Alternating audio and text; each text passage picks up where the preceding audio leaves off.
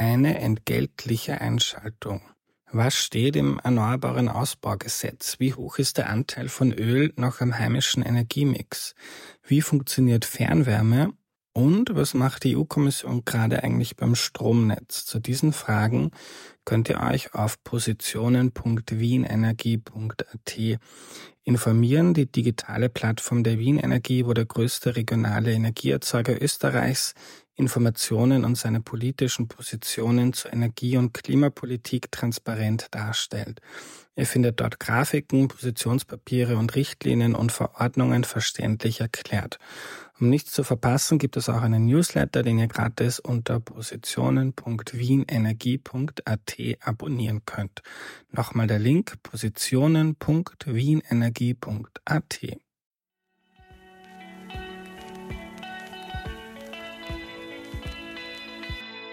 Hallo, mein Name ist Andreas Sator und das ist Sonne und Stahl. Klimakrise, Artensterben, die Probleme sind bekannt. Hier sind die Lösungen.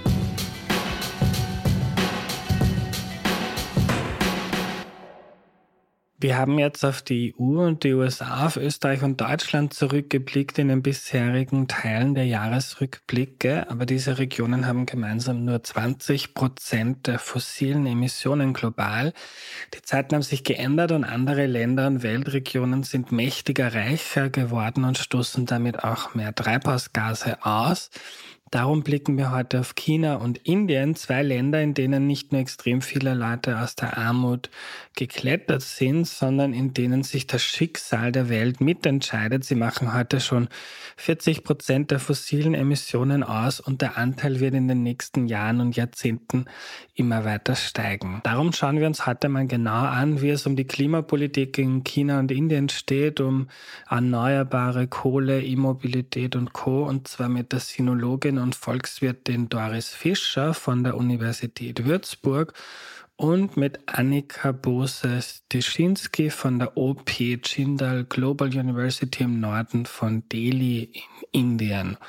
Das ist die letzte Folge Sonne und Stahl heuer. Danke euch fürs Dranbleiben, fürs Mitmachen. Ich habe viel vor für das neue Jahr und freue mich schon sehr darauf. Abonniert den Newsletter auf sonneundstahl.at, wenn ihr mehr wissen wollt über das, was ansteht in nächster Zeit, wenn ihr Zusammenfassungen der Folgen zugeschickt bekommen wollt und so weiter. Und vor allem noch eine Bitte, wir sind bisher 99 Freunde der Sonne, also UnterstützerInnen von Sonne und Stahl und wir haben uns vorgenommen, dass wir 100 schaffen bis zum Ende des Jahres. Also vielleicht findet sich ja noch eine Person auf sonneundstahl.at slash Newsletter. Vielen Dank und jetzt zur Folge. Doris, wie ist denn die Situation in China? Inwiefern merkt man da schon was vom Klimawandel? Der Klimawandel zeigt sich in China schon seit einigen Jahren mit steigenden Temperaturen, vor allem im Sommer, mit extremen Wettersituationen, wobei es in China immer schon auch extreme Wettersituationen gegeben hat. Also wir haben auch schon in der Vergangenheit äh, große Fluten gehabt, aber dieses Jahr gab es eine in Nord ja, Nord, Nord, Nord, Nordostchina, also gar nicht so weit von Peking entfernt. Und das ist schon, glaube ich, äh, auch etwas gewesen, was zumindest den Entscheidungsträgern klar ist, dass es mit, der, mit dem Klimawandel zu tun hat. Was wir natürlich in China haben, ist, dass wir Nachrichtenkontrolle haben. Das heißt, die Ausmaße manchmal gar nicht so ganz bekannt werden. Und ob es jedem einzelnen Chinesen sozusagen klar ist, dass diese Sachen mit dem Klimawandel zu tun haben oder eben auch nicht, das steht dann auch nochmal auf einem anderen Blatt. Mhm. Doris, wenn wir auf den Ausbau der Erneuerbaren blicken, die ja ganz zentral sind, dann gibt es ja da aus China eine Jubelmeldung nach der anderen. Wenn man sich auch von offiziellen europäischen oder westlichen Organisationen da die Statistiken anschaut, dann läuft ja der Ausbau der erneuerbaren Energien in China ziemlich rund, oder? Ja, das kann man so sagen. Es gab da auch, also das ist jetzt nicht ganz ungewohnt, dass man dann aus China Meldung kriegt, dass die ursprünglichen Ziele übererfüllt wurden, aber das haben wir dieses Jahr gelesen äh, und passiert da auch viel. Das konzentriert sich eben vor allen Dingen aus dem Ausbau der erneuerbaren Energien. Wir haben natürlich gleichzeitig auch Meldung, dass weiterhin Fossil Fuel ausgebaut werden, also Gas- oder Kohlekraftwerke erneuert werden. Äh, aus chinesischer Sicht eine Investition in sozusagen höhere Effizienz dieser äh, Anlagen, aber gleichzeitig natürlich sind es Anlagen, von denen man erstmal ausgehen muss, dass die für eine lange Zeit äh, gebraucht werden sollen. Also es sind nicht nur gute Nachrichten, aber die Erneuerbaren sind, auf dem, sind in der Tat, da folgt, passiert sehr viel und da will China ja auch Weltmarktführer sein. Und insofern macht das dann auch doppelt Sinn. Mhm. Ich habe mir die Statistiken von der Internationalen Energieagentur angeschaut, was den Ausbau der Erneuerbaren betrifft baut China heuer bei weitem mehr an erneuerbarer Energie hinzu als die EU, USA und Indien gemeinsam. Also das genau. ist schon gigantisch. Was wir dann noch genauer sehen, will mal betrachten müssen, ist, wie das dann genutzt wird. Also wir haben aus unserer Forschung vor einigen Jahren schon klar die Meldung bekommen, dass die Einspeisung ins Netz dann auch in China eine große Herausforderung darstellt weswegen auch man mehr sozusagen zu dezentraler Nutzung eigentlich übergehen will oder wollte. Dieser rasante Aufbau, ob das Netz das wirklich schon alles verkraftet, da gibt es zumindest ein paar Fragezeichen, aber insgesamt ist das eine sehr positive Entwicklung. Und was ist da der Treiber, Doris, in China? Sind das große Energiekonzerne? Ist das die Politik, die einfach diese Ziele setzt und dann wird das gemacht? Oder warum läuft das in China so viel dynamischer und besser als in anderen Ländern? In China ist die Politik immer wichtig. Also man hat sich ja an Ziele gesetzt, was, was sozusagen die Reduktion auch von Klimagasen angeht.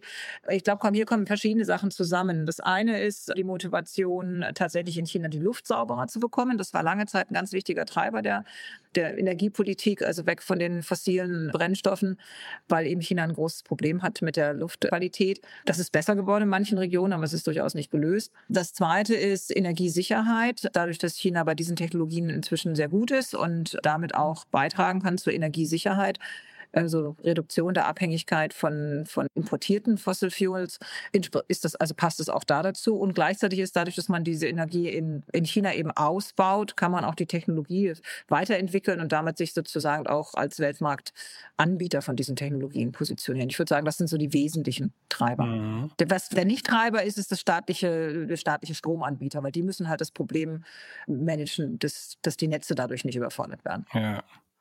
Annika, wie läuft denn der Ausbau der Erneuerbaren in Indien? Ja, es geht voran, aber definitiv nicht in den Dimensionen, wie man das in China sieht, ganz klar. Wir haben jetzt im Rahmen dieser national formulierten Klimaziele das Ziel bis 2030 500 Gigawatt aus erneuerbaren Energien zu haben. Es gibt ein Zwischenziel für 2022, das noch nicht ganz erreicht ist, also 175 Gigawatt, 100 davon im Solarbereich, 60 in Wind, 10 aus Biomasse und 5 aus Wasserkraft. Die letzteren zwei sind äh, erreicht und es hakt noch bei Solar und Wind. Es ist ungefähr drei Viertel erreicht, was Solar angeht. Aber man muss auch sehen, äh, vor, also im Jahr 2010 gab es diese erste Mission, Jawaharlal Nehru National Solar Mission. Da sprach man gerade mal von 20 Gigawatt im Jahr 2022. Und jetzt hat man das halt verfünffacht und also zumindest das Ziel und ist stetig dabei. Dennoch können wir eine Beschleunigung sehen, das, was installiert wird. Und ich würde behaupten, dass wir die 100 Gigawatt zweite Hälfte 2024 dann auch erreicht haben.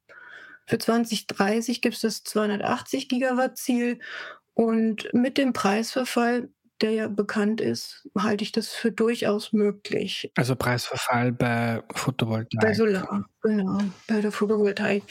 Da haben wir im Moment Tarife, die sind unter 0,02 Euro Cent pro Kilowattstunde. Also das ist schon, das ist schon nicht schlecht. Ja, und bei Wind, da ist jetzt auch über zwei Drittel erreicht nimmt 10 Prozent der insgesamten installierten Leistung ein. Ja, wir bräuchten jetzt tatsächlich, um bis 2030 die 500 Gigawatt zu erreichen, einen jährlichen Zubau bei Erneuerbaren von 40 Gigawatt, was bisher noch nicht erreicht ist. Also das hat man bisher so in Indien noch nicht gesehen. Aber wenn das gelingt, dann entspricht das ungefähr dieser Verdreifachung, die jetzt auf der COP 28 entschieden wurde. Also zumindest auf nationaler Ebene würde man dann verdreifachen bis dahin. Ja, äh, vielleicht könnte man noch mal kurz äh, darauf eingehen, warum das nicht äh, erreicht wurde, die 100 bzw. die 60 Gigawatt. Gibt natürlich verschiedenste Gründe. In Indien hat man hohe Kapitalkosten. Es gibt auch eine schwache Zahlungsmoral und äh, Landrechtsfragen. Land ist recht teuer in Indien und viel Bürokratie. Das sind jetzt mal so die großen vier. Und ähm, ich hatte ja schon in unserem, in unserem Austausch vorab ähm, erwähnt, dass ich ein Buch habe, das jetzt im, im, Mai 24 rauskommt. Da gehe ich dann mit ein paar Co-Autoren nochmal genauer darauf ein, was eigentlich so die was man so die Bottlenecks nennt. Ne? Also wo sind diese Flaschenhälse, die das verengen im Moment und was kann man da eigentlich tun, dass sich das beschleunigt. Mhm. Gehen wir gleich darauf ein, noch einen Schritt zurück. Wenn man jetzt in Österreich und Deutschland den Ausbau der Photovoltaik sich anschaut, dann passiert das ja großteils noch auf den Dächern von Wohnbauten. Es gibt es in China auch, aber auch in China ist der Großteil basiert in der Fläche von Energiekonzernen betrieben und das in Indien auch hauptsächlich wie Solarenergie ausgebaut wird. Also nicht am Dach, sondern baut man eine größere Solaranlage, die dann auch billigeren Strom produziert als eine kleine PV-Anlage, ein Familienhaus. Ja, also tatsächlich weniger auf Privat Dächern oder in Indien hat man ja auch ähnlich zu China äh, große äh, Wohnblockanlagen jetzt im Entstehen. Ja. Da ist es jetzt nicht unbedingt gleich Teil des Entwicklungsplans, dass es mit Solar bedacht ist. Tatsächlich geht man mehr in die Fläche. Ähm, es gibt Solarparkprojekte, aber ähm, ja, große Firmen, die sich, die sich dahinter stellen. Es gibt auch den Ansatz, das auf Dächer zu bringen. Aber wenn es dann äh, an die Privathaushalte geht, dann hat man da häufig noch Schwierigkeiten im Bereich, ja, wo kommt die Förderung her? Gibt es überhaupt Förderung? Ja, gibt es, aber weiß man das? Die Kosten sind recht hoch. Also es ist wirklich so die obere Mittelklasse, die sich dann sowas leisten kann. Also zumindest, ja, und dann aber natürlich auch äh, ne, die Variabilität der, des Solarstroms. Das heißt, es ist nur zu einer bestimmten Zeit verfügbar. Äh, Stromspeichersysteme sind noch immer viel zu teuer für den indischen Markt. Das hat auch kürzlich gerade wieder der Minister für Strom angemahnt. Ja, man hat es geschafft, äh, den PV-Preis so zu drücken, aber was ist eigentlich mit den Speichertechnologien? Also nicht nur stationär, sondern dann eben auch für Elektroautos, liegen noch weit, weit über dem, was der indische Markt in der Fläche bereit ist zu zahlen. Mhm. Und Annika, schauen wir uns an, weil Indien ist ja, glaube ich, ja, was die Probleme beim Ausbau betrifft, stellvertretend für viele Länder im globalen Süden, wenn es jetzt darum geht, dass Kapital teuer ist oder man schwierig dran kommt, Landrechte nicht immer sicher, dass die Bürokratie groß ist. Wie oder welche, welche Hebel oder Schrauben identifizierst du denn da in deinem Buch, um den Ausbau der Erneuerbaren zu beschleunigen?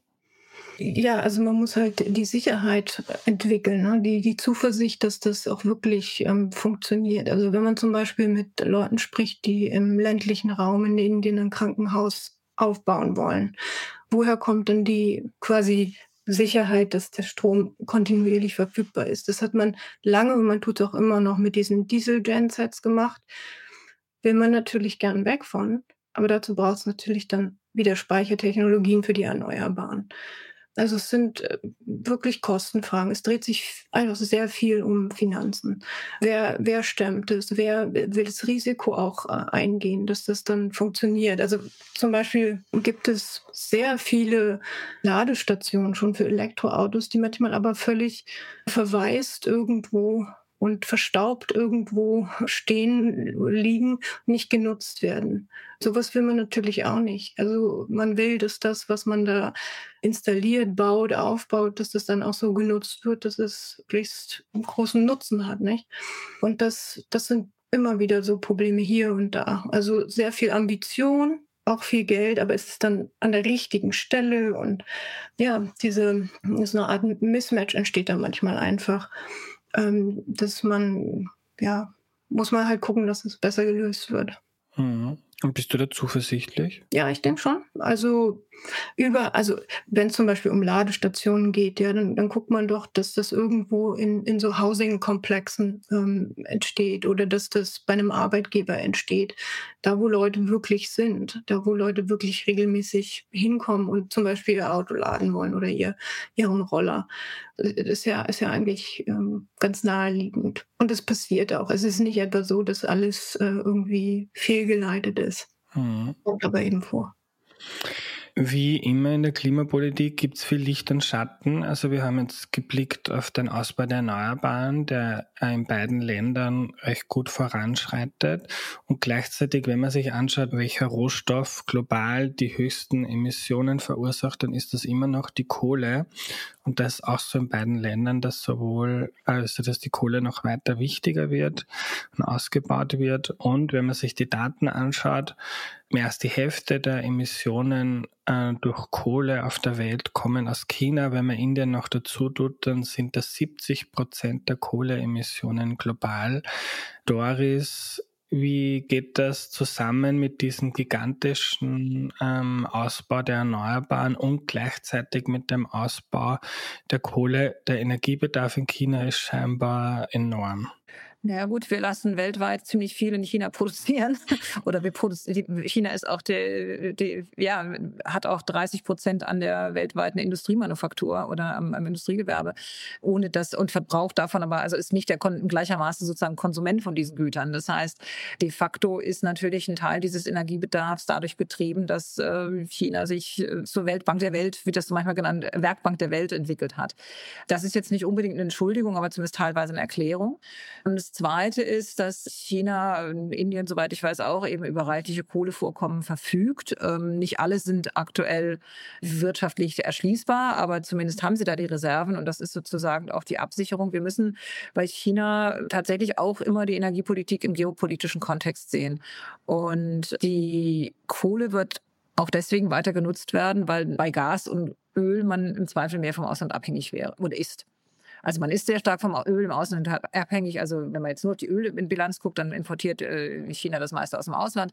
Ähm, das kann man nicht endlos reduzieren, aber man kann es eben teilweise reduzieren. Gerade deswegen ist der Ausbau von Elektromobilität eben auch attraktiv.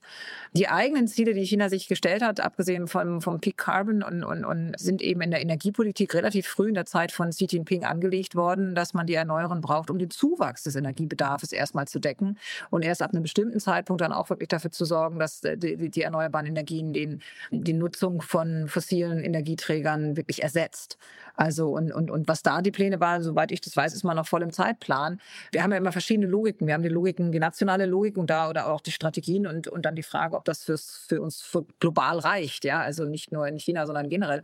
Und da kann man sicher diskutieren, ob das reicht. Aber in den China ist relativ klar in seinen Zielvorgaben und auch relativ klar, äh, gut auf dem Weg dahin. Es gibt immer Abstriche und wir, es gibt immer Fragen, wie die, gut die Statistiken sind, aber die Aufgabe von Kohle geht im Moment nicht, würde ich sagen. Es ist nicht, es ist eben ein billiger, relativ billiger Energieträger da werden sie jetzt, da können sie auch nicht, das können sie in den Mengen, die da ja verbrannt werden, sage ich mal, kann man das auch nicht, auch mit, mit dem Ausbau der Erneuerbaren jetzt nicht kurzfristig ersetzen. Aber der Energiehunger steigt halt weiter. Insofern ist es trotzdem gut, dass sie so schnell ausbauen, ja, bei den Erneuerbaren, weil sonst wäre es ja noch schlimmer. Also das ist halt, kommt immer darauf an, wie man drauf guckt. Was eigentlich gut ist, ist, dass man durch diesen Peak Carbon und auch andere, dass es inzwischen eben klar ist, dass China den Klimawandel als solchen nicht mehr leugnet. Vielleicht leugnet das Teil noch den menschengemachten Klimawandel, aber dass man was tun macht, das muss, das wird nicht mehr geleugnet. Und dann gibt die nächste Frage ist dann, wer muss mehr tun, China oder andere? Und dann sind wir wieder in diesen ganzen geopolitischen Diskussionen. Aber das ist immerhin schon auch etwas anderes, also etwas anders als vor, sag mal, 20 Jahren oder so. Mhm.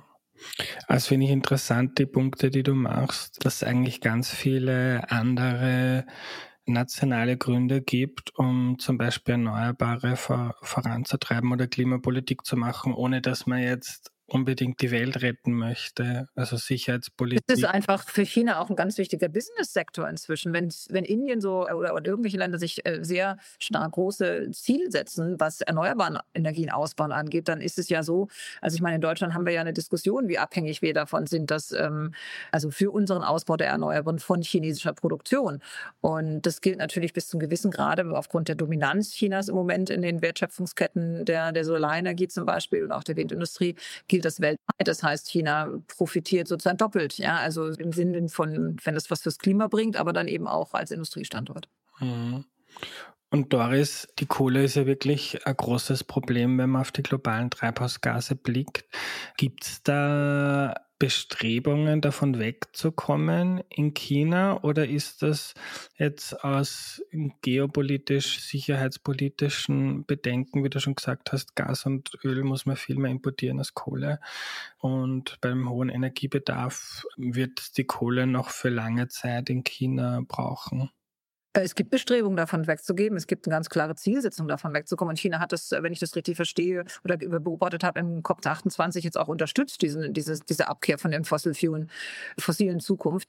Die Frage sind die Timelines, also wie, wie schnell man das schaffen will. Und Sie können davon ausgehen, dass äh, die chinesische Regierung alles daran setzt, es so zu machen, dass, dass das nicht zu politischen Verwerfungen führt in, im Inland. Das ist immer das oberste Ziel, die Stabilität des. Äh Annika, wie ist die Situation in Indien? Sie meinen die Kohle? Hm? Genau. Ja, ja, das wäre jetzt einer meiner vier wichtigsten klimarelevanten Ereignisse, Punkte. 2023 einen neuen Höchststand in der Kohleproduktion in Indien und gleichzeitig wurden in diesem Jahr auch neue darauf aufsetzende Ausbauziele formuliert. 2027, 2030, ich muss jetzt nicht die Zahlen nennen, aber vielleicht ganz positiv. Wir haben auch gehört, dass es Pläne gibt, neue Kohlekraftwerke nicht umzusetzen. Das ist aber vom Parlament noch nicht entschieden.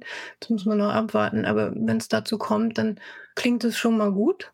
Grundsätzlich ist aber so, dass Indien nach wie vor steigende Treibhausgasemissionen generiert werden auch weiterhin steigen. Wir haben in diesem Jahr zum Beispiel auch den Billigflieger Indigo, der Mitte des Jahres 500 Airbusse bestellt hat. Das ist die größte eingegangene Einzelorder in der Geschichte der kommerziellen Flugfahrt. ja. Fast gleichzeitig hat Air India, die jetzt von Tata betrieben werden, 470 Maschinen bei Airbus und Boeing bestellt. Und auch wenn das Maschinen sind, die sicher schon äh, geringere Abgaswerte haben als noch vor ein oder zwei Flugmaschinengenerationen, sind wir sicherlich weit davon entfernt, irgendwie eine massentaugliche, klimaneutrale Luftfahrt zu haben. Mhm. Also Fazit, äh, Indien ist mittlerweile der drittgrößte Emittent. 2018 haben sie die EU überholt. Und ich würde fast behaupten, dass wir in einer Dekade auch sehen, dass sie sich mit den USA kreuzen und darüber hinausgehen. Aber ja, ein Peak ist definitiv bei indischen Emissionen noch nicht absehbar, auch wenn wir natürlich das Ziel der Klimaneutralität auf 2070 gesetzt äh, gehört haben auf der COP26. Mhm. Äh, natürlich ne, jenseits dessen, was hier diskutiert wird, also die 2050 oder darunter. Ja. Mhm. Jetzt muss man auch dazu sagen, Indien ist halt einfach ein deutlich größeres Land als die USA oder die EU. Wenn man es pro Kopf anschaut, Indien bei zwei Tonnen Emissionen pro Kopf, China 2, bei 5, oder ja. 2,5, China habe ich mal notiert mit 8, EU 6 und USA 15. Die Chinesen 8? Das Laut, klingt man ja, Doris, das weißt du sicher besser laut Our World oh, in Also die, also dass die, die letzte Zahl habe ich jetzt da nicht. Also, ähm, aber die Chinesen sind schon seit langem relativ nah im durchschnittlichen Niveau von, äh, von EU gewesen. Insofern kann ich mir gut vorstellen, dass sie jetzt drüber liegen, ja. Also ich habe mir die letzten Zahlen mhm. nicht rausgesucht, aber das kann ja, sein. Ja. Ist natürlich der Durchschnitt der EU, ne? Es ist dann nicht wieder, was weiß ich, Deutschland, Österreich, muss man wieder gucken. da ist es eventuell wieder drunter. Und es ist natürlich auch der Durchschnitt von China. Das muss man auch wieder sehen. Auch in China gibt es natürlich sehr große Unterschiede, was das angeht. Mhm. Ja. Genau. Und ändert nichts daran, dass die gesamten Emissionen das sind, was relevant ist, wenn es darum geht, äh, die schlimmsten Auswirkungen des Klimawandels zu verhindern. Annika, die. Gilt für China meiner Meinung nach immer noch, dass sie da den Peak in 20, also Kohle haben sie für 2030 festgelegt und äh, Klimaneutralität, glaube ich, ist für 2060 immer noch das Ziel was eben, wie gesagt, da kann man dem drüber streiten. Das ist eigentlich schon sehr viel mehr, als wir vor 20 Jahren das diskutiert haben mit China. Ähm, aber es ist natürlich im Zweifel für die Welt nicht genug. Mhm. Annika, die, die neuen Kohlekraftwerke, die jetzt vielleicht doch nicht gebaut werden sollen, was sind da die Gründe dafür? Ist es einfach nicht mehr wirtschaftlich oder?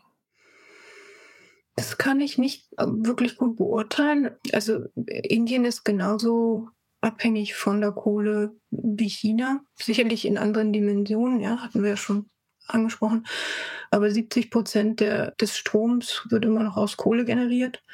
Man versucht auch eben die indische ähm, Kohlproduktion weiter zu, zu steigern. Definitiv hat die Stromnachfrage sehr zugenommen. Muss man gerade gucken, also Energieverbrauch im, äh, im, im Gesamten hat sich seit dem Jahr 2000 verdoppelt. Und äh, um den erwarteten Strombedarf der nächsten 20 Jahre zu decken, brauchen wir eine zusätzliche Kapazität äh, von ungefähr 850 Gigawatt, was ungefähr dem der Europäischen Union entspricht.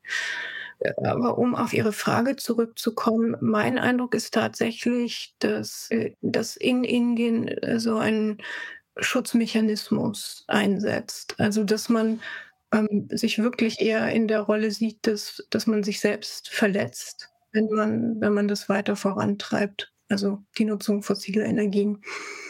Und äh, so würde ich das interpretieren, aber es kann durchaus auch andere mhm. Gründe geben. Sich selbst verletzen wegen Luftverschmutzung, Klimawandelfolgeschäden oder warum? Genau, genau. Also äh, es gibt zum Beispiel auch im Rahmen dieser 2021 Klimaziele, die Indien vorgelegt hat, die ähm, eine Weltbewegung, die nennt sich Live, also ein Lebensstil für die Umwelt die Modi da präsentiert hat und äh, eben für eine Umwelt, umweltbewusste Produktion, umweltbewussten Konsum äh, und entsprechenden politischen Wandel plädiert. Also ob es dann um Energie- oder Wassereinsparung, Abfallreduzierung, Vermeidung von Einwegplastik, gesunder Lebensstil, nachhaltige Lebensmittelproduktion geht, das versucht er alles so zu erfassen und meint, wenn wir das weltweit praktizieren würden, dann könnte man sehr viel erreichen. Die EIA, also die Internationale Energieagentur, hat das auch tatsächlich aufgegriffen, hat eine Modellstudie zu entwickelt.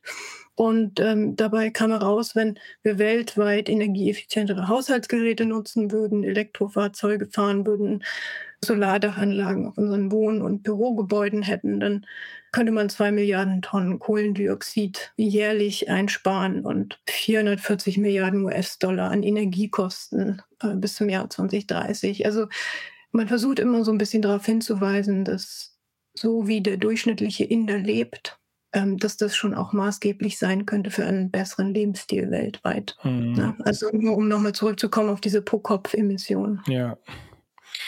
Doris, wenn es um Kohle geht, China ist ja auch mit seinem wirtschaftlichen Wachstum auch außenpolitisch, außenpolitisch immer aktiver geworden. Und da ist in den letzten Jahren auch viel darüber diskutiert worden, welche Rolle hat China bei der Finanzierung zum Beispiel von äh, Kohlekraftwerken im Ausland. Und da hat sich auch einiges verändert in letzter Zeit, oder? Insgesamt sind die chinesischen Investitionen im Ausland ja eher rückläufig. Also äh, zumindest, ja, das ist also zumindest was im Bereich von, von Belt Road Initiatives und da war das ja vor allen Dingen ein Thema. Also die haben ja jetzt nicht Kohlekraftwerke in Deutschland gebaut oder so, sondern in, in, in Entwicklungsländern. Insofern, äh, da sind sie auch vorsichtiger. Die Chinesen versuchen ja auch der Belt Road Initiative inzwischen ein grünes, äh, also einen grünen Aspekt sozusagen damit reinzubringen. Die Idee im Ausland, äh, also ich meine, wird auch weiterhin vielleicht passieren, weil ähnlich wie wir in viele Jahrzehnte überhaupt, wenn wir dargestellt haben, wenn wir in China investiert haben, dann haben haben wir im Zweifel, die ausländischen Investitionen, Investitionen waren im Zweifel nachhaltiger, also sowohl sozial als auch ökologisch und, und äh, ökonomisch und vielleicht auch. Und deswegen ist es gut, wenn man in China war es gut, wenn man in China investiert hat, obwohl es in China große Probleme gibt.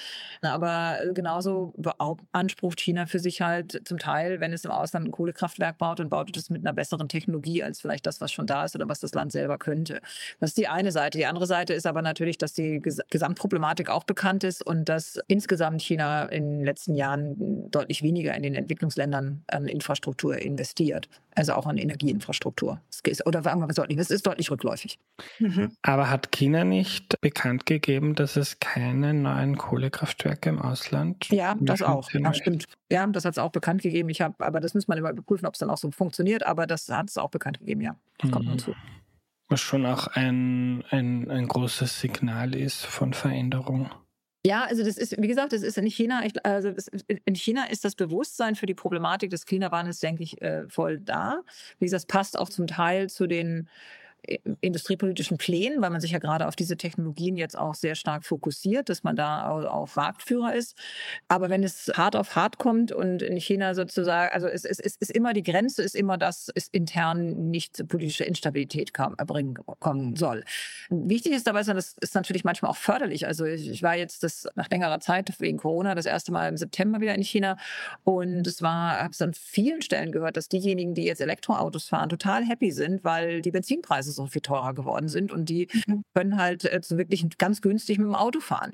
Und jetzt gibt es noch andere Fragen, ob diese ganze Auto, also ob die, also aus nach Umwelt- und Nachhaltigkeitsgesichtspunkten ist die Autogesellschaft ja auch aus anderen Gründen vielleicht jetzt nicht immer das Beste, aber zumindest gibt es äh, tatsächlich wegen der hohen Benzinpreise und der bezahlbaren E-Mobilitätstechnologien in China großen Anreiz, die jetzt auch zu nutzen. Also das kam in mehreren Gesprächen deutlich durch, dass da eine große Begeisterung ist, dass sie jetzt merken, sie können also sehr billig weiterhin Auto fahren, obwohl die Benzinpreise so teuer sind. Mhm. Und das, wenn wir jetzt ganz kurz bei der E-Mobilität bleiben, da hat China ja auch deutlich höhere Anteile schon an der E-Mobilität bei den gesamten Autos oder bei den neu zugelassenen, ja. also im Vergleich zu der EU oder zu den USA. Und es liegt unter anderem, das hat sich ja viele Gründe daran, im Wesentlichen an zwei, also ja, an mehreren Faktoren. Einmal ist es, dass sie unter anderem auch auf kleine Autos setzen. Also es ist jetzt nicht nur eine Strategie, dass man die großen Autos irgendwie umrüstet, sondern es ist wirklich eine Strategie, auch kleine und relativ günstige Autos auf den Markt zu bringen. Man hat durch politische Signale dafür gesorgt, dass man dieses ähm, ja, Koordinationsdilemma, wer baut jetzt die Ladestation, wer baut, also dass, dass die, die Industrie sozusagen nicht die Autos produzieren will, weil es keine Ladeinfrastruktur gibt, die Energie an Anbieter wollen keine Ladeinfrastruktur bauen, weil es noch keine Autos gibt. Also das hat man durch politische Koordination einigermaßen im Griff bekommen. Das ist auch nicht immer nur billig gewesen für die Regierung, was sie da gemacht hat, aber es hat dazu geführt, dass jetzt in China in der Tat Elektromobilität ähm, sehr weit vorangeschritten ist. Und das fing ja an schon bei, bei Motorrollern und Fahrrädern. Also auch da sind sie ja sehr früh. Mhm. Annika, wie ist da der Status quo in Indien?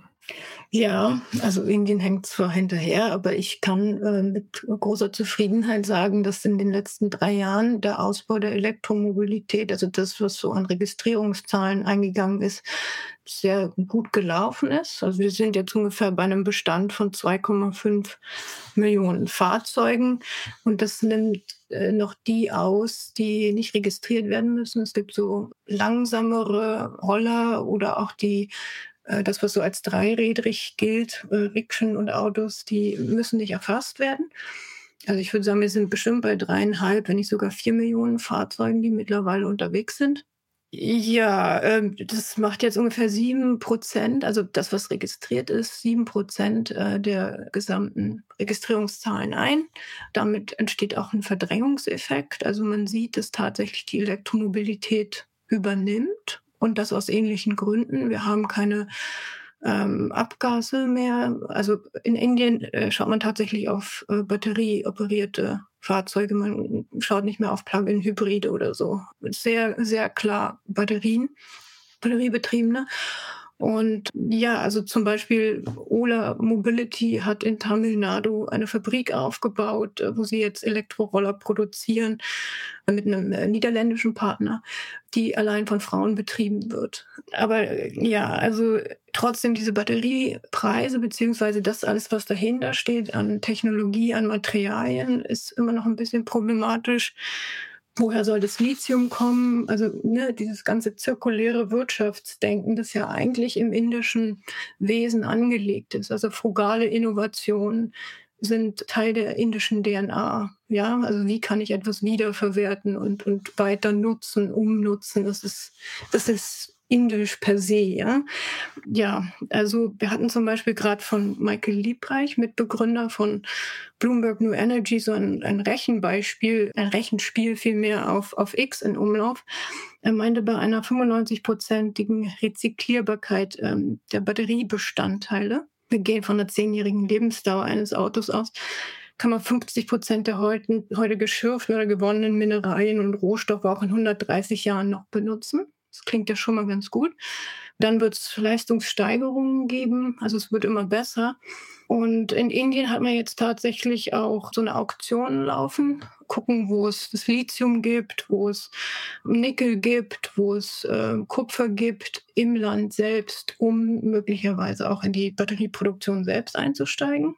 Ja, man ist da schon drauf und dran, auch wenn man das vielleicht nicht so ganz an die große Glocke hängen möchte. Mhm. Also es mhm. gibt es gibt so ein Bestreben, selbstständiger und eigenständiger zu werden und nicht mehr so abhängig von Importen, ob das nur das Öl ist, ob das Gas ist, ob das äh, Solarpaneele sind oder ob das Batteriespeichertechnologien sind. Ja. ja.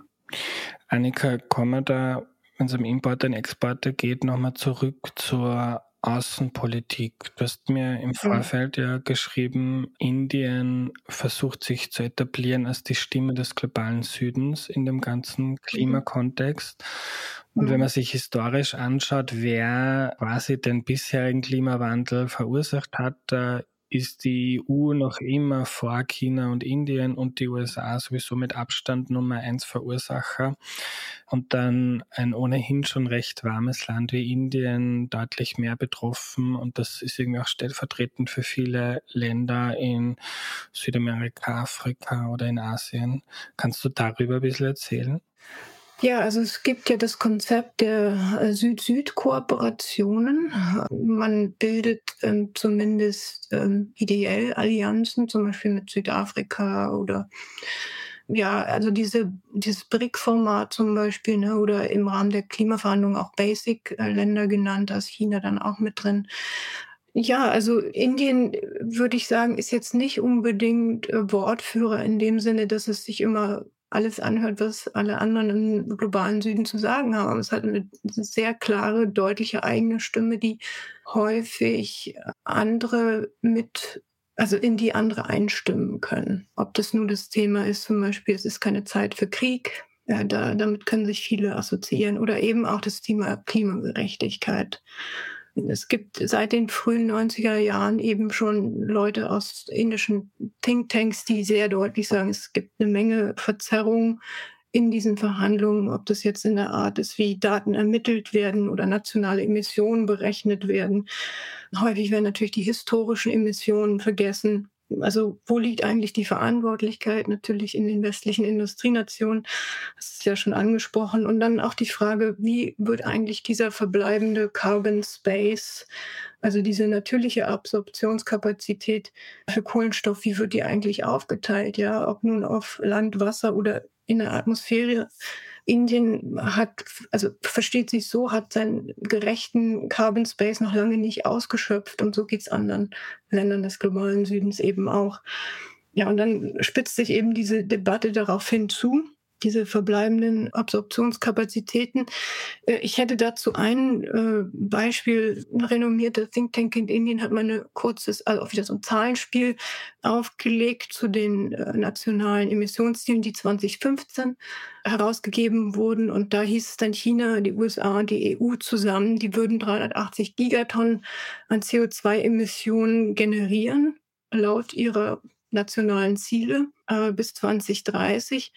Und wenn man sich an diesen Sonderbericht äh, des IPCC aus dem Jahr 2018 erinnert, dann hat man eben tatsächlich nur noch 400 Gigatonnen übrig, laut 1,5 äh, Grad Ziel, nicht? Und das bedeutet dann, dass eben diese Staaten mehr als 95 Prozent des weltweiten auf 1,5 Grad kalkulierten Kohlenstoffraum nutzen wollen bis 2030, aber ein Kontingent, das eigentlich auf die Ende des, auf das Ende dieses Jahrhunderts berechnet ist. Und dann fragt sich Indien, ja, und wo ist hier unser Platz? Und wo ist der Platz aller anderen, die nicht die Entwicklungschancen hatten bisher? Oder genauso jetzt nehmen wir eine jüngere Generation an Wissenschaftlern im Dienste der Klimagerechtigkeit. Die gucken sich zum Beispiel die IPCC-Optimierungsmodelle an und sagen, ja, es geht immer nur darum, wo die geringsten Kosten der CO2-Reduzierung ähm, geschaffen werden können. Und dann verlagert sich das ganz schnell in den globalen Süden. Also Aufforstung im globalen Süden oder der Verzicht auf Kohle in Asien ist eben billiger als die Reduzierung des Öl- und Gasverbrauchs in Nordamerika und Europa. Und dann würden die Modelle eben genau das suggerieren.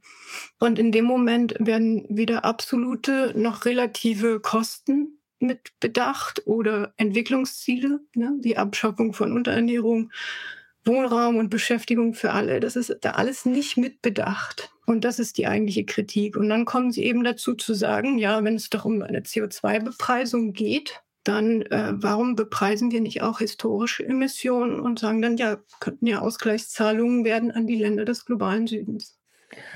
Das ist interessant, dass Sie das vorbringen. Ich muss gestehen, dass mich das also sehr erinnert an Diskussionen Ende der 2010er Jahre aus der chinesischen Perspektive eben genau so argumentiert. Mhm. Ja. Ich meine, das ist jetzt, ähm, wir reden hier über diese beiden Länder, aber es bringt uns natürlich zum größeren Dilemma, weil, äh, also ich will da jetzt gar nicht für die Industrieländer reden, verstehen Sie mich nicht falsch. Ich sehe nur, dass wir in diesen ganzen, also das ist eine sehr schöne Studie, die Sie da zitieren, weil es natürlich irgendwo zeigt, dass wir an dieser Baustelle arbeiten, aber eigentlich nicht mit einem kompletten Blick auf das ganze Problem. Und gleichzeitig kommen wir aber auch nicht weiter, wenn sich jeder nur die historischen Vor äh, Verantwortlichkeiten vorhält. Ja, es funktioniert auch nicht. Äh, das heißt, wir haben da, wir haben ja sogar innerhalb Europas haben wir genau die gleiche Diskussion dass Osteuropa sagt, wir müssen doch noch mehr Budget bekommen als die westeuropäischen Länder. Ja, also es ist, das ist ein, eine Diskussion, die ich jetzt seit 15 Jahren oder sowas mindestens mhm. beobachte, länger schon. Die macht das, das ist echt, ich, also ganz persönlich finde ich das unglaublich schwierig, ja, weil es, weil man sich, ähm, ist es jetzt wirklich nur Machtpoker? Die Industriestaaten nutzen das, um ihre Vorteile zu sichern und dann wird der Rest der Welt übersehen. Ja, bis zu einem gewissen Grad ist es wahrscheinlich so. Und gleichzeitig, wenn wir sagen, okay, selbst wenn die Industriestaaten jetzt auf Null gehen, und ich nehme jetzt mal China raus, weil China diese Argumentation eben auch sehr lange gefahren hat, und erlauben dem Rest der Welt, sich aber erstmal nochmal alles aufzuholen, was wir auch verkehrt gemacht haben, dann brauchen wir über Klimaschutz nicht mehr zu reden. Ja, das heißt, wir kommen da, also das ist, ähm, das ist, das ist ein Dilemma, dass wir, also ich persönlich sehe immer, dass der Aufstieg Chinas eigentlich der Anlass war, warum die Industrienationen überhaupt erstmal kapiert haben, dass das, was wir gemacht haben, haben über die letzten 150 Jahre, und das haben nicht Sie gemacht und nicht ich gemacht, sondern eben so irgendwie so unsere Vorfahren, dass das eigentlich verheerend ist, weil es natürlich nicht die wenigsten Leute darüber, es gab Ausnahmen, aber die wenigsten Leute darüber nachgedacht haben, was das klimatisch bedeutet oder auch gewusst haben, was das klimatisch bedeutet. In dem Moment, wo mhm. wir es angefangen haben zu realisieren, haben wir gesehen, okay, China äh, geht da jetzt ganz schnell vor. China war dann lange Zeit der, der, der also sozusagen das, der Anklagepunkt für alles, aber gleichzeitig waren sie ja eigentlich nur die, die dem Rest der Welt vorgeführt haben, okay, wenn wir so weitermachen, geht's nicht mehr. Ja, und jetzt kommt Indien noch dazu. Ich habe das schon lange gesagt, ja, also wir haben so Teile Indien hat lange Zeit äh, sozusagen auf der Stelle gestanden mit seinen Emissionen also das meine ich jetzt nicht negativ, sondern eben passiert halt nicht viel. China hat einen, hat einen Pfad eingeschlagen, bei dem man ganz klar sehen konnte, wenn China so weitergeht, haben wir ein Riesenproblem aber mit dem Argument eben, dass sie bis vor kurzem unter den durchschnittlichen Emissionen pro Kopf waren und dass sie deswegen zumindest damit eigentlich ein Recht haben, ein historisches, dass sie doch mindestens erstmal dahin kommen müssen oder dürfen können, dürften, bevor sie senken. Wenn wir das für jedes Land reinbringen, das ist überhaupt keine, also mir tut der globale Süden da, wenn Sie so wollen, auch irgendwie leid, ja, weil das ist irgendwie, oder ich weiß nicht, wie man da rauskommt, aber wenn wir das für jedes Land sagen, jeder darf erstmal dahin, dann, wie gesagt, können wir die Klimaverhandlungen auch wieder einstellen, ja. Weil es wird mhm. natürlich realpolitisch nicht funktionieren, dass wir sagen, die Industrienationen von heute auf morgen dürfen die nicht mehr emittieren. Das will, glaube ich, der globale Süden auch nicht. Da würden auch noch ein paar Probleme für die Welt. Ja, also wir sind da einfach, das müssen wir einfach zugeben, in einem richtigen Dilemma. Und ja, nee, absolut. Wicked Problem, ne? Ja, ja, Und, und manchmal, also deswegen bin ich so ein bisschen sensibel, wenn es um dieses sich global vorrechnen hat, wer darf noch, weil wir haben vor, das war auch schon zehn Jahre her, eine Studie gemacht, wo wir ähm, verglichen haben, so ein bisschen wie EU und China in den globalen Klimaverhandlungen sich verhalten. Und dann ist aber auch gespiegelt damit, wie sie dann versuchen, ihre Ziele national durchzusetzen. Und dann konnte man sehen, dass dass die nationalen Diskussionen um eben, wer darf dann noch, wer darf noch, wer hat noch nicht so ungefähr, wer darf noch mehr emittieren, absoluten Spiegel sind eigentlich dessen, was global diskutiert wird. Das heißt, auf der globalen Ebene tun diese Taten damals die Europäische Union und, und China quasi, sie, als ob sie unterschiedliche Positionen haben. Aber wenn sie ihre Ziele, die sie sich selbst gesetzt hatten, dann national oder beispielsweise in Europa eben in Europa umsetzen wollten, stießen sie auf genau die gleichen Diskussionen zwischen den Ländern beziehungsweise Provinzen, die beteiligt sind. Ja?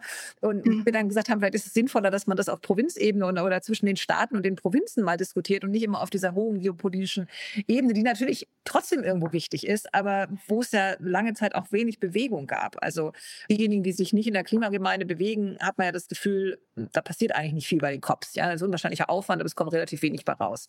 Und ähm, das stimmt nicht so unbedingt, wenn man näher dran ist, aber das ist der Eindruck. Und ähm, da, also ich finde es wirklich unglaublich schwierig, diese, diese Gerechtigkeitsdebatten mit den Zielen unter einen Hut zu bekommen, aber auch mit den natürlich ähm, auch den, den Gegebenheiten in jedem Land. Das, ähm, wir merken ja, wie schwierig das bei uns ist, einen Klimafonds aufzulegen. Ja, also das äh, ist halt in jedem Land so schwer. Also das ist mehr eine Randbemerkung, ist keine Lösung, ist aber auch ist auch kein Vorwurf an Indien oder irgendjemand. Ich sehe es halt nur, es wiederholt sich. Und das ist genau das, was absehbar war, dass es sich nach China, China hat jetzt vielleicht den, ja, also nach China kommt jetzt Indien, es kommt noch Indonesien, es wird Afrika kommen. Die können das alle mit Recht behaupten und trotzdem laufen wir dann ins Verderben.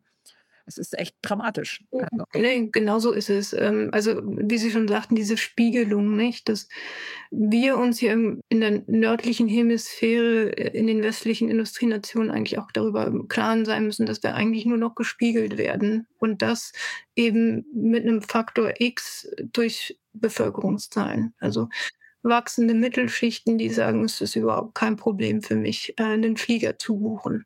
Und das fünfmal im Jahr. Ja, und das ist ja das eigentliche Verheerende. Sie haben schon gesagt, also dass, dass der Westen es erst realisiert hat, als das in den Massen im Osten angekommen ist. Und um noch auf die Doris zu reagieren, historische Verantwortung ist aber zumindest ein gutes Argument, wenn es dann darum geht, zum Beispiel also die den Westen bei der Finanzierung von Anpassung an den Klimawandel oder von Projekten stärker in die Verantwortung zu nehmen. Und da ist ja auch beim Loss and Damage Fund ist jetzt nach vielen Jahren endlich mal die, sind endlich mal die 100 Milliarden zusammengekommen. Aber da zumindest ist es ein gutes Argument, um da den Westen stärker in die Verantwortung ja, zu nehmen. Aber bald dann irgendwann auf China wahrscheinlich und dann wird es wieder haarig. ja. Ja, also in, man ist da schon sehr detailgetreu in Indien. Ja, also man sagt, man hätte wenigstens seit Beginn dieser COP-Verhandlungen, seit den frühen 90ern, hätte man wenigstens Emissionen mit hineinnehmen müssen in diese Rechnung. Und auch das ist ja nicht passiert. Wir gucken ja nicht auf 1850 plus, sondern wir gucken auf de facto, warum nicht 1990 und was seither passiert ist. Und das, da wir Daten ja mittlerweile sehr gut erfassen, ähm, wäre das auch rein von der Rechnung her mal nicht, nicht ganz abwegig, das in den Blick zu nehmen. Aber gleichzeitig sehen wir, dass die Investitionen in die Erneuerbaren definitiv noch nicht so stark in die Entwicklungsländer oder Schwellenländer geht, wie es sein könnte. Mhm. Und vielleicht müsste, ja. Zum Ende noch, Weihnachten steht vor der Tür. Ich würde euch beide gerne einen Wunsch ans Christkind für Klimapolitik 2024 formulieren lassen. Doris, was wünschst du dir nächstes Jahr in China? Was wünsche ich mir nächstes Jahr? Ich hatte, glaube ich, sogar schon irgendwas geschrieben. Oder global. Ja, also ich glaube eher global. Ich wünsche mir global und da ist vielleicht China dann sogar auch sogar etwas besser unterwegs. Ich wünsche mir eigentlich, dass wir wirklich einen Entwurf haben, wie das Leben aussehen kann, wenn wir Zero Covid äh, Zero, Gott, Zero. Carbon. Carbon haben, ja, danke. Es fehlt mir bei uns in der Debatte, dieses, eine positive Vision zu haben, wie kann das Leben eigentlich aussehen? Ja, also Sie haben das eben so schön, äh, oder du hast es so schön äh, für Indien gesagt, dass es da scheinbar Überlegungen gibt, sich das darzustellen. Ich ich sehe das nicht, wie es bei uns ist.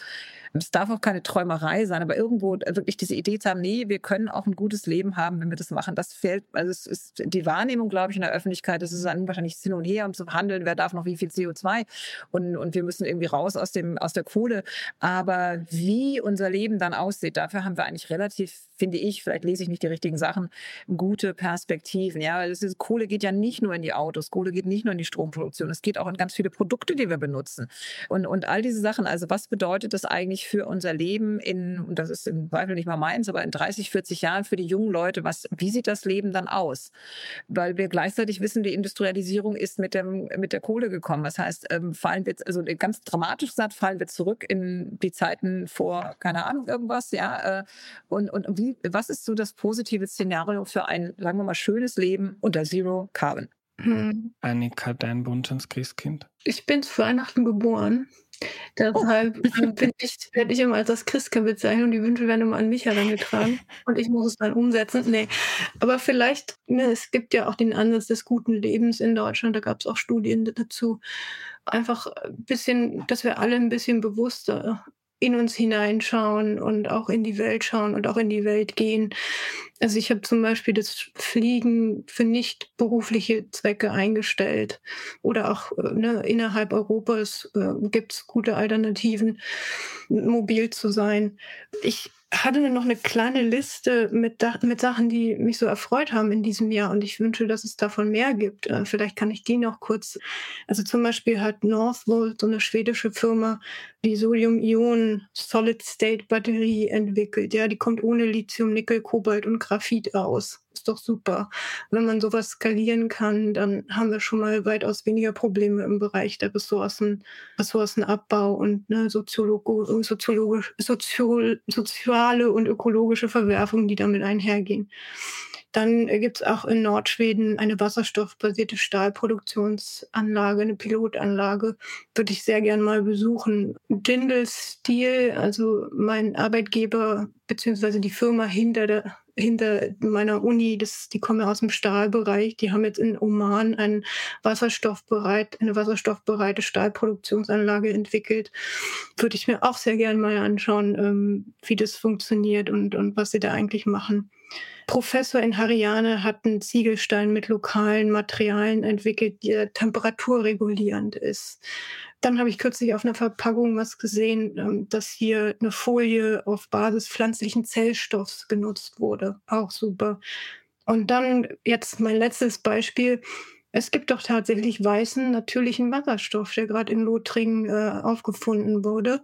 Also muss man vielleicht Wasserstoff gar nicht äh, intensiv mit Erneuerbaren oder mit Erdgas oder so äh, produzieren. Vielleicht gibt es ja tatsächlich noch weitaus mehr natürliche Vorkommnisse an natürlichem Wasserstoff.